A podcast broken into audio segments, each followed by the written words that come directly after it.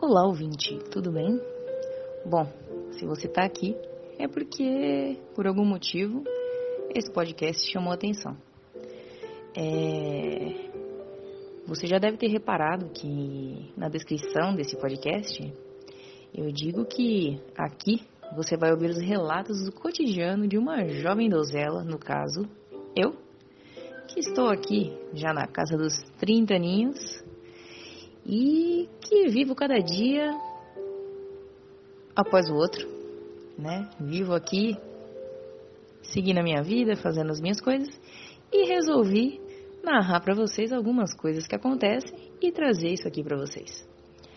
É... Eu vou relatar aqui situações do meu cotidiano, coisas que acontecem comigo.